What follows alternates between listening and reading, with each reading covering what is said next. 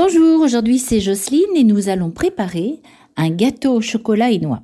Pour cela, il vous faut 250 g de poudre d'amande, 3 œufs, 125 g de beurre, 100 g de sucre, 100 g de noix et 200 g de chocolat noir.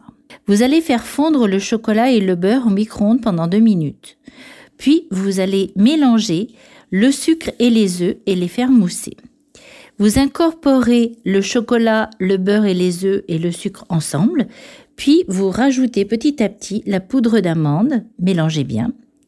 Après, vous allez beurrer un moule à manquer et vous allez verser la pâte dedans et vous allez parsemer les noix dessus. Vous allez mettre à four chaud, 185 degrés, pendant 10 à 15 minutes et bon appétit